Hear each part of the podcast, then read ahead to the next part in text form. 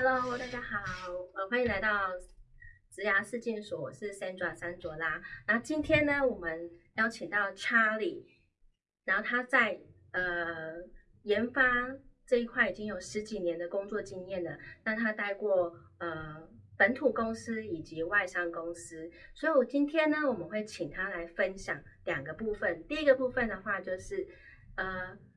工程师在 local 公司就是本土公司跟在外商公司工作内容，还有就是视野啊，这有什么不一样呢？还有就是假设说各位你们已经有家庭或想要成立家庭的话，我怎么样在我的呃家庭跟工作上面同时并进，都是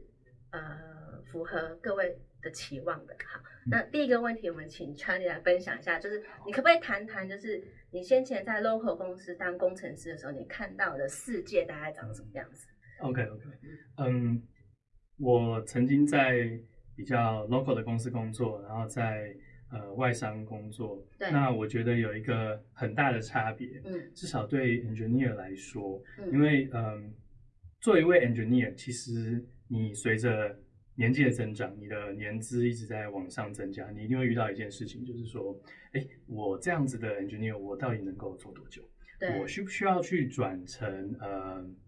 比如说管理职，管理或者说其他的方面，而没有办法继续在做 engineer？为什么呢？因为你会觉得说，有可能公司不会买单，然后嗯这么你的年薪水比较高了，结果年轻的工程师可能学的比你快，然后那个薪水又比你低，然后你会不会担心你会被淘汰之类这样子的问题？嗯，那这件事情，我觉得有一个还蛮对我来说蛮震撼的地方，就是说嗯。我在我在外商看到的是，嗯，他们对年资长的很长很长的 engineer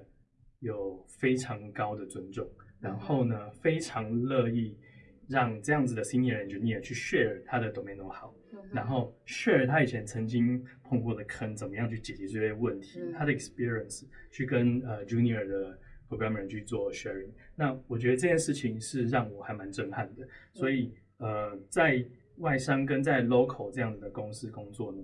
这一点对我来说是有蛮大的差别的。OK，嗯好。那呃，你这边有没有什么样的建议要给这些可能已经工作几年的 engineer，或者是说已经在想说他们是不是要做管理职才可以呃 secure 他的工作嗯的 engineer 一些建议这样子？OK，我我我觉得 engineer 很很有一件对自己很重要的事情是，对，你要试着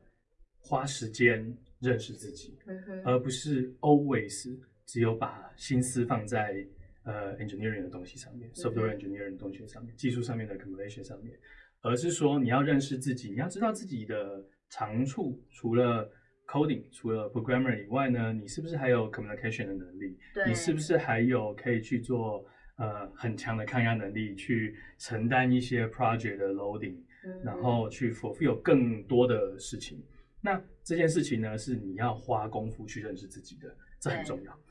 一旦你认识自己以后，你会知道自己想要什么，对不对？那当你知道自己想要什么以后呢，你才有办法去做一个抉择。为什么？因为今天如果你知道，其实我也很适合去做一些管理的工作，那这个时候你就是，哎，在 local 是不是有什么机会？我在外商呢又有什么样的机会？可是如果你觉得我其实真的很热衷于技术，我很想要在技术这个领域上发展，但是你又很担心，呃，你未来可能碰到 career 的问题，那这时候也许你会去选择在你看得到的呃外商的环境之中，你可以去选择偏重，他很注重这样子 culture 的一个外商，那这个时候对你来说就很重要，很重要，而不是说我不敢跨去跨出这一步，然后我很想写 coding，可是我又不敢去外商去尝试，那这样子的话，其实就自己就很困扰。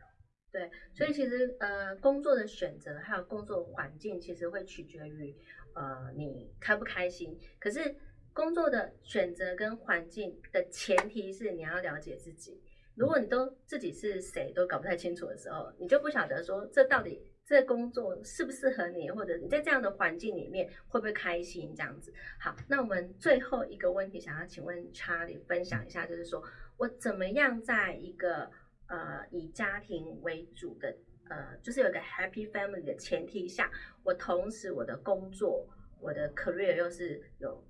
不断不断的进步，然后呃越来越好这样子。当其实嗯。你的职涯要一直，你的职涯是会随着你的家庭生活一直往前走的，对，一直一直 move on 的。嗯，所以其实我们呃，我们可以试着去想，我最后的 target 是什么？